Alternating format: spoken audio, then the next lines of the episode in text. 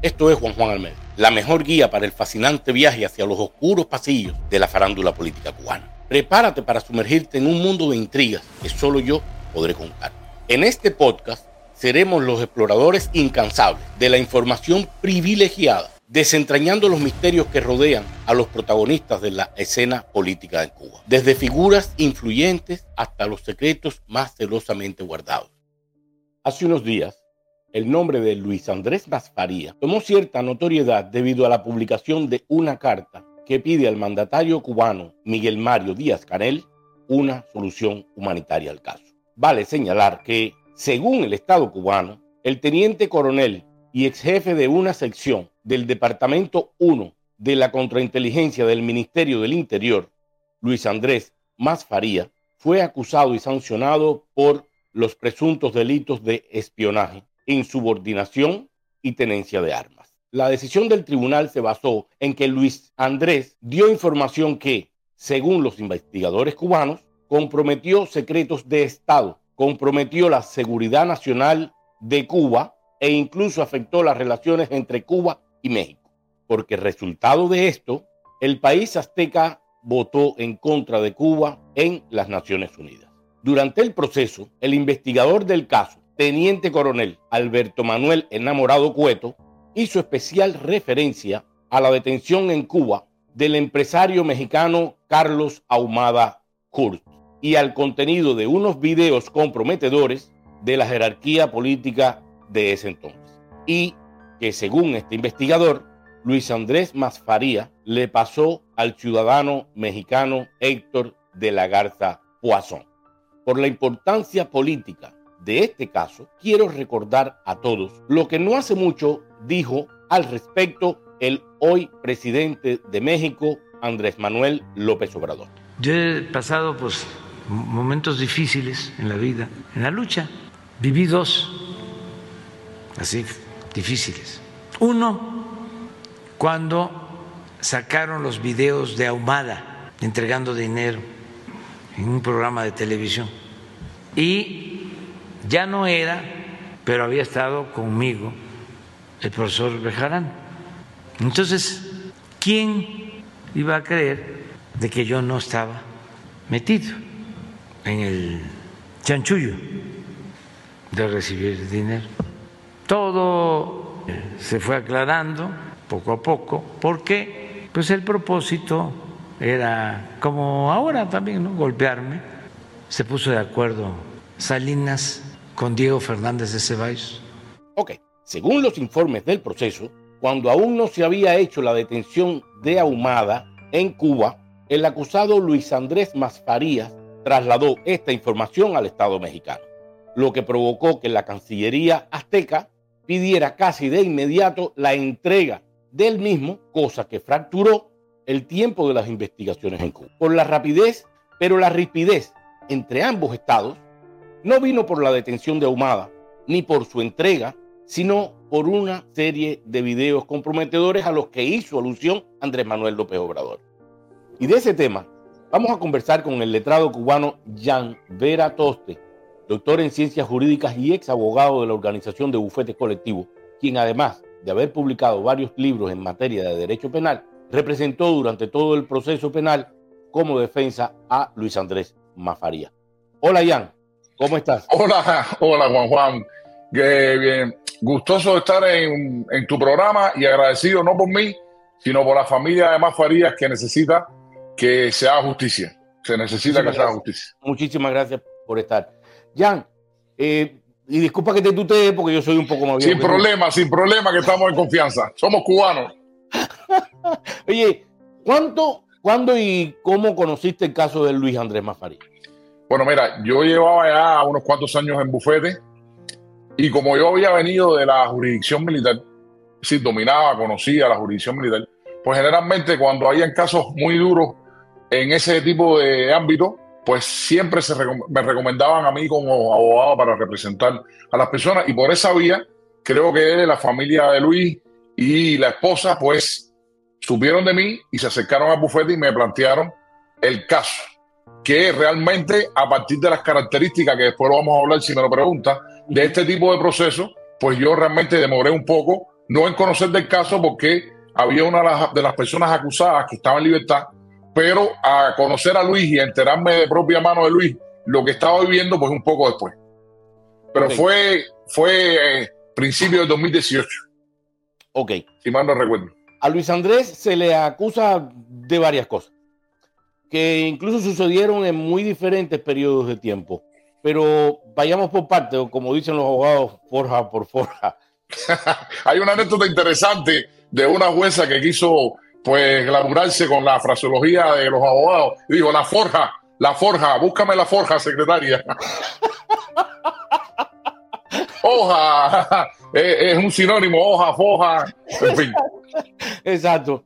Oye, ¿me puedes definir qué es lo que se tipifica como delito de espionaje en el Código Penal cubano vigente en el momento en que... Exactamente, eh, eh, exactamente porque el, el Código Penal cubano eh, se modificó recientemente, se modificó, aunque hay delitos como este tipo que no sufrieron cambios, pero en el Código Penal vigente en ese momento, que era la ley 62 de 1987, realmente es el primer cuerpo completo que la revolución hacía, porque estaba la ley 21 que lo precedía, pero el que realmente fue el plexo, eh, fue el, hijo de la revolución, fue la ley 62 en un momento histórico diferente que después se aplicó, por supuesto. Pero en el artículo 97, apartado 2, eh, regulaba la conducta que a Luis Andrés se le imputó. Es importante porque la gente dice qué delito se le imputó a, fulano, a Mengano, pero el delito es más que el tipo penal que está previsto en, el, en la legislación. Es decir, el, en nuestra familia el sistema jurídico que difiere un poco del común law de la que en este país, en Estados Unidos, se practica, pues el principio de realidad exige que antes que tú cometas un delito, pues esta conducta debe estar recogida en una fórmula en el Código Penal. Y la fórmula que el espionaje recoge en el Código Penal y que se imputó Luis Andrés, pues como es una manifestación de una conducta, tiene componentes objetivos y componentes subjetivos. Y completamente el apartado dice, lo, lo tengo aquí porque por supuesto no sé de memoria, dice en igual sanción refiriéndose a la figura básica que establece de sanción de privación de libertad de 10 a 20 años o muerte al que le proporcione a un Estado extranjero datos de carácter secreto. Fíjense, aquí tiene que haber una relación entre el sujeto comisor, en este caso Luis Andrés, y la información que se brinda, que tiene que ser a un Estado extranjero. Y además, esta información tiene que tener como característica que tiene que ser secreto y redundar en perjuicio de la República. Fíjense, no solo basta con que sea secreta, sino que a la vez, al ser secreto, tiene que poner en peligro o, perjudicar a la revolución si esta información pues llega a ese Estado extranjero. O sea, si no reúne esas dos cosas, que sea secreto y que, secreto y que ponga en peligro a un Estado, no es espionaje. Por supuesto, si yo voy a imputar un hecho, como es el caso a Luis Andrés, pues yo tenía que narrar que eh, él tuvo un intercambio, una relación con un, con un Estado extranjero que proporcionó una información de carácter secreto y que esa información de carácter secreto perjudicaba a la República. Y ese hecho extranjero o con una persona extranjera. No, la persona tiene que tener vinculación. El, tipo penal dice Estado extranjero. ¿Qué pasa? Que el Estado extranjero puede valerse de personas, de agentes, de sujetos, pero que tienen que estar vinculados al Estado extranjero. Eso es un elemento que, que se discutió en el proceso. Ok, eh, hablemos un poquitico entonces del proceso. El ciudadano mexicano Carlos Ahumada Kurt entró a Cuba el 27 de febrero de 2004. Lo detuvieron en casa de Juanito La Fe el 30 de marzo de 2004. Y lo recuerdo muy bien porque en ese periodo de tiempo yo estaba sometido a una serie de interrogatorios en el lugar y en el tiempo preciso en que Carlos Ahumada estaba siendo interrogado, allí en la centro instrucción La Cazuela. Ahí me enteré de que se había roto un brazo y todo eso. En el escrito de la defensa leí que el mismo 30 el gobierno cubano informó a la Interpol sobre la detención de Carlos Ahumada. Ese mismo día 30 también informó al gobierno mexicano. Al otro día, 31, fue cuando el gobierno mexicano le solicitó a Cuba la detención de Ahumada con fines de extradición a través de una nota de Cancillería. Y es más, ese mismo día 31, don Felipe Pérez Roca, entonces ministro, Pérez Roque, entonces ministro de, Relaciones Exteriores de la República de Cuba, dio una conferencia y habló del tema. Entonces, la pregunta es, ¿en qué se basa el espionaje de Luis Andrés Mafaría cómo explica el régimen de la isla que hay espionaje al informar una información que, no es secreta, ni confidencial, ni, ni secreto de Estado. Bueno, casi que tú respondes la, la pregunta en sentido general. Mira, primero, la, la responsabilidad penal se expresa a través de la sentencia. Si, si los pros o los contras que tú puedas tener en un proceso, pues tienes que ir a la sentencia y es el tribunal, después de la vista de juicio oral, quien establece las bases probatorias y las bases fácticas para después traer como consecuencia jurídica supuesto delito, en este caso, de espionaje. ¿Qué pasa en este proceso? ¿O qué pasó en este proceso? Que nosotros, antes de la vista de juicio oral, pues le propusimos al tribunal, porque no podemos hacerlo por nuestra libertad, tiene que ser autorizado por el tribunal, la posibilidad de utilizar medios informáticos de apoyo a la defensa.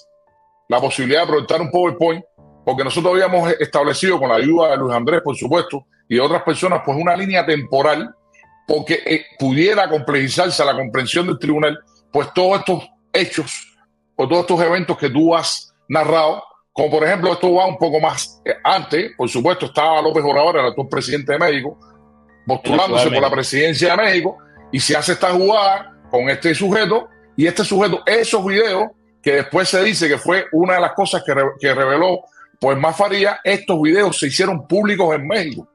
Y esta persona tuvo que escapar de México y fue y vino para Cuba. Pero entró en Cuba, como tú bien dices, el 27 de febrero. Pero no es hasta el 30 de marzo, después del requerimiento del Interpol, que él es detenido por los órganos de la Ciudad de Estado. Pero al día siguiente es puesto en comunicación del gobierno mexicano y al Interpol de que fue detenido esta persona. Y entonces la imputación de la fiscalía en contra de Luis Andrés Mafaría se basaba de que por la información que supuestamente le dio a otra persona que no fue en el proceso y no hay cómo corroborar ese, ese hecho, pues el gobierno de México se había enterado de que estaba detenido, además de que tenía en posesión Cuba esos videos que ya estaban en internet que eran públicos. No eran secretos esos videos entonces. incluso hay un hilo directo de Granma del 20 de febrero que habla sobre los videos que se publicaron en México de la corrupción. Es decir, el, mismo periódico Granma, cuando uno analiza la cronología de eventos, primero con este hilo directo, después con la intervención de Pérez Roque y después con una reflexión de Fidel Castro Ruz, pues destruía completamente los elementos que venía fijando la fiscalía en su imputación. Por tanto, nosotros desde, desde un primer inicio, pues nos mostramos en desacuerdo con la integración de los hechos. No era que esos hechos pudieran ser constitutivos de delito A, B o C, sino que los hechos no tienen sustento probatorio y eran reales, eran falsos. Claro, claro, claro, claro.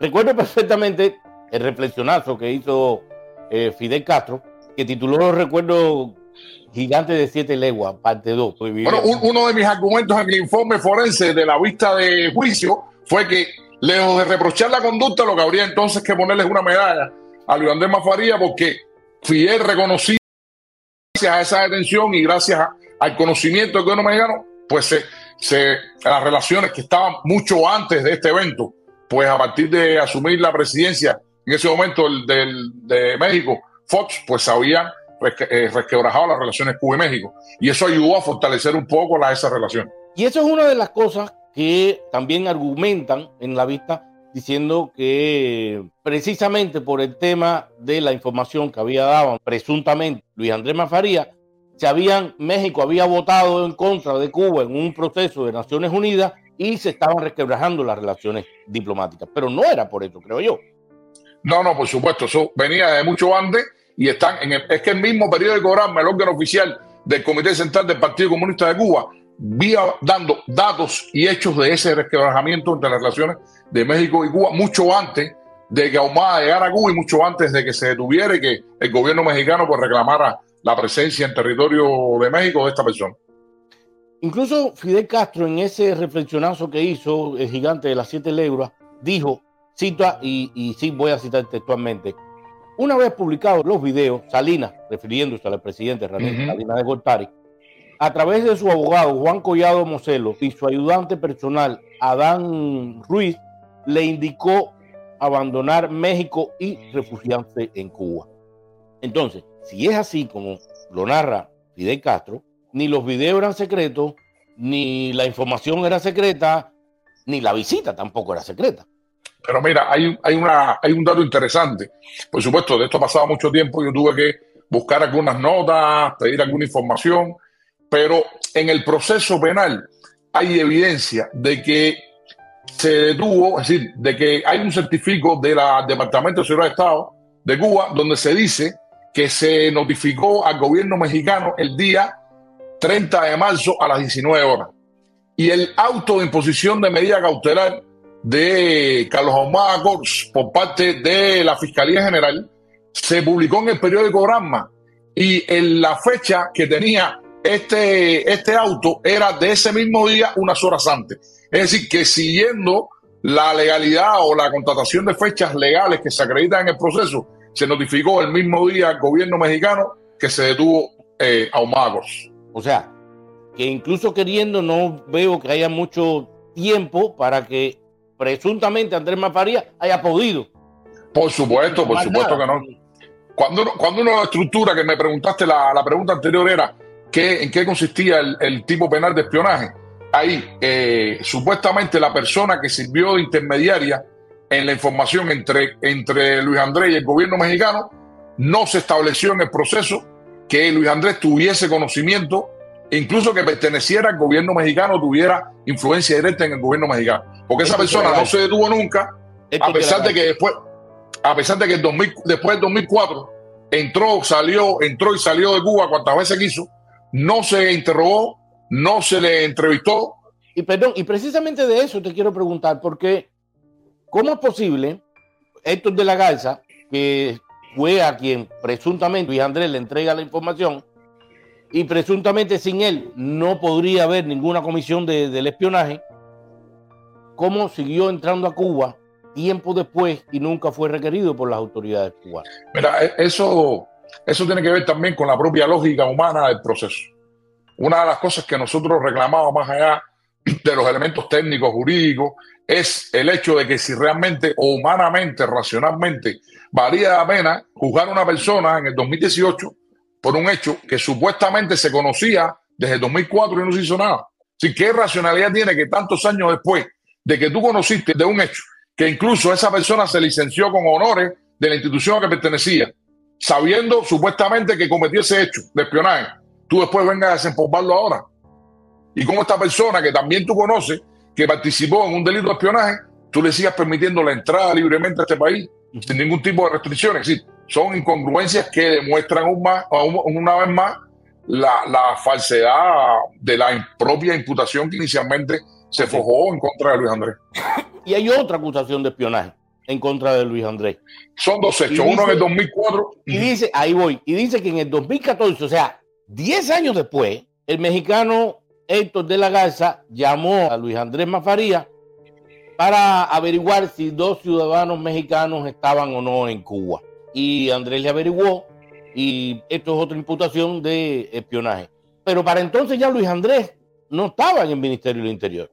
A ver, mira, él no necesita o no, no requiere que tú estés formes parte del Ministerio del Interior o que tengas acceso directo a la información, porque hay una institución en derecho penal que se llama Autoría y Participación, que establece las diferentes formas en que tú puedes intervenir en un delito, ya sea de manera indirecta o indirecta. Y Luis Andrés pudo, no siendo miembro del Ministerio Interior, participar en este supuesto hecho de espionaje de manera indirecta. Pero el tema es que esta imputación es más. de la Dirección de Inmigración. Esta información es más absurda que la anterior, porque hay un certificado en el propio proceso de instrucción donde se dice que esta, que esta información es clasificada. Entonces, cuando uno va a la legalidad. Hace un rato que si no es secreto de Estado y no es... vemos ahí, el, el decreto ley 199 de 1999 sobre la seguridad y protección de la información oficial establece legalmente las clasificaciones de información y dice que la información se clasifica en clasificada, limitada u ordinaria. Y la información clasificada tiene tres subclasificaciones a la vez. Está en secreto de Estado, está en confidencial y secreto. secreto y establece después qué cosa es secreto, qué cosa es secreto de Estado y qué cosa es confidencial. Y la información confidencial no es secreto ni secreto de Estado. Por supuesto, no se tipifica, aun cuando ese hecho hubiese sido real, porque al final no, no se mencionaron ni qué nombre se buscó en el sistema, ni sin esos nombres realmente pertenecían a esas supuestas personas que estaban siendo o eran interés operativo, eso no se estableció en el proceso penal, eso quedó en un limbo, en, un, en una oscuridad plena, eso, eso se llama vicio de oscuridad cuando la sentencia no especifica los hechos concretos que se están acusando, pero es que además la información que se reveló no es secreto ni secreto de Estado, no integra los requisitos que exige el tipo penal del delito de espionaje en 97.2 para que se integre, por supuesto. Ok, Jan, tú eres doctor en ciencias penales. A tu juicio, ¿cuáles son las principales violaciones de procedimiento en este caso? Mira, hay, eso hay que vivirlo en tres momentos. En el momento en que tú procesas a la persona, de que tienes conocimiento de que ocurrió un hecho y procesas a la persona. Un segundo momento que, es cuando juzga a la persona, cuando lo somete ante el tribunal. Y un tercer momento que es en el proceso de ejecución de la pena. Y en estos tres momentos han habido cuestiones que son importantes connotar de cara a la justicia. Primero es que en el momento en que Luis Andrés es procesado, pues la ley procesal penal militar que estaba vigente se había copiado de la ley de la República Federativa Soviética Rusa. Era una ley donde la abogado no interviene hasta que tú no estás machacado por el fiscal y ya el fiscal terminó y esclareció el hecho a su entender. Le dice a la abogado, bueno, entre en el proceso a ver qué puede hacer. No hay control, no hay igualdad de parte, no hay posibilidad de proponer pruebas durante la fase de instrucción. Entonces ya la abogado entra de manera tardía. Hay un artículo que le posibilita al tribunal, si el, acusado que tiene el derecho de declarar en cualquier momento del proceso, como le venga en gana, cambia su declaración en el juicio, pues en virtud del artículo 325 el tribunal podía darle lectura a la declaración autoincriminatoria en fase y sancionar por esa declaración no sometida al principio de contradicción, no sometida al principio de, de igualdad. Es decir, fue procesado en síntesis en un proceso que vulnera las principales garantías de un debido proceso, que no son más que garantías que posibilitan que se llegue a una justicia objetiva y no subjetiva. Cuando vamos al segundo momento, que es el momento en que se enjuicia, pues ya hemos, ya hemos visto cómo se basa su sanción y la calificación de los hechos en hechos que no tienen respaldo en la prueba, en la prueba que se practicó, incluso la prueba durante en el propio proceso, devela incongruencias en la propia construcción de este hecho que al final se le intenta o al final se le atribuyó desgraciadamente a, Luis Andrés. Y viéndolo en el tercer momento, pues ahí desgraciadamente ha sido confinado en un centro donde no se cumplen las normas que establece las reglas de Mandela a nivel eh, internacional, de Naciones Unidas, para las personas que están detenida, eh, ha sido, pues ha pasado bastante trabajo con temas de enfermedad, con temas de asistencia médica, con temas de resolver problemas médicos severos que está padeciendo hoy en día y las diferentes propuestas que se han hecho y solicitudes de libertad condicional que le corresponde por ley, pues han sido respuestas o las respuestas se basan en la peligrosidad del delito que cometió, lo que vulnera un principio que es el no bis o no o apreciar dos veces la misma circunstancia. Si yo para imponerte una pena en este caso de 12 años de privación de libertad, yo tuve en cuenta la peligrosidad del hecho, yo no puedo volver a tener en cuenta la peligrosidad del hecho para valorar si puedes o no tener la libertad condicional. Ese es el comportamiento suyo en el centro penitenciario y no el hecho que ya fue juzgado y fue valorado una vez. En síntesis, apretada síntesis, te lo he transmitido. O sea, en apretada síntesis hay violaciones desde el principio hasta el final.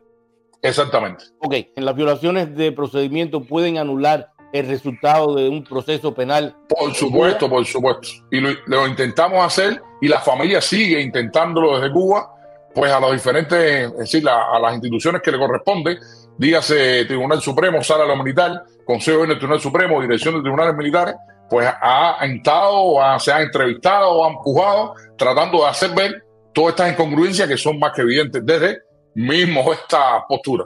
Evidentemente no hay figuras que tipifiquen el espionaje. ¿Por qué Andrés Mafaría continúa? Bueno, me, río y, el caso no es para reírse, es un caso serio. Y Luis Andrés me conta que está en situación bastante complicada de salud. Pero eso me recuerda una canción popular que cuando yo impartía clases en la facultad eh, de un grupo popular cubano se decía, conmigo no, cógela con Puerto Rico. Esa pregunta hay que hacérselo a quien, a quien, hay que hacérselo a quien sancionó a Luis Andrés. Y, y se le está haciendo. Y se le ha hecho en reiteradas ocasiones por diferentes medios. Ahí están los escritos, porque la familia de Luis Andrés tiene algo extraordinario, que es que tienen un diario de los escritos, de las reclamaciones, de las entrevistas, de los documentos que hemos hecho y que le han respondido. Todo está guardado, todo está bien, bien, bien eh, codificado y ahí están las evidencias de los esfuerzos continuos que se están haciendo por tratar de que, se entienda de que la finalidad de este proceso no puede tener más que aplicar correctamente la ley y justicia.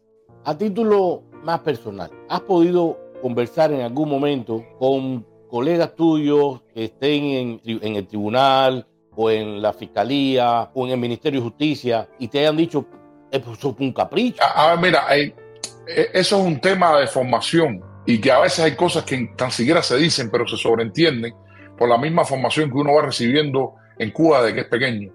Y que cuando algo viene con el ruido y, si el, órgano operativo está diciendo que hay espionaje, aun cuando jurídicamente a ti no se te conforme en el proceso del espionaje, es porque va a haber espionaje. Porque ellos no van a estar diciendo. Entonces, un poco hay un prejuicio a favor de lo que el órgano operativo viene diciendo, y a veces incluso no de manera intencional, y a veces incluso no de manera directamente indicada, he visto proceder a compañeros míos, o, a, cuando yo me refiero a compañeros son porque trabajan en el mismo sector jurídico que trabajan sector jurídico, eh, obran eh, pensando bajo la convicción de que están obrando eh, bajo la justicia, defendiendo a un proceso, defendiendo a una ideología, defendiendo a un sistema. Y entonces no hay nada más contradictorio que eh, hacerlo sobre esa base. La verdadera base para mí de defensa de un sistema que tú dices que es democrático, que tú dices que es revolucionario, que tú dices que es justo, es aplicar correctamente la ley y guiarse por los requisitos que dice la ley.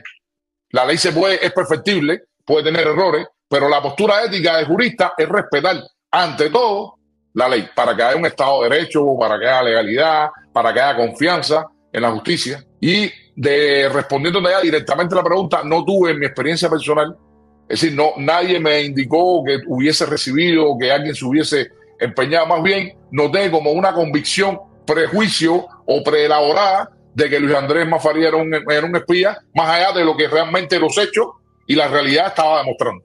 Entonces podemos creer aquello que muchos comentan, cuando dicen que desde el momento en que a ti te cogen preso en Cuba, ya tú estás previamente sancionado. No hay nada más real que la sabiduría popular. Quizás la sabiduría popular no expresa sentimientos con categorías científicas o, con adornos eh, coloquiales, pero te, está diciendo que lo, que lo que ve a diario, lo que ve a diario, y realmente eh, hay una presunción en, el, en la formación ética de jurista cubano, hay una presunción de culpabilidad por sobre presunción de inocencia con excepción. Incluso mi propia experiencia como abogado y viendo a otros colegas, habían colegas que partían de esa misma presunción de culpabilidad.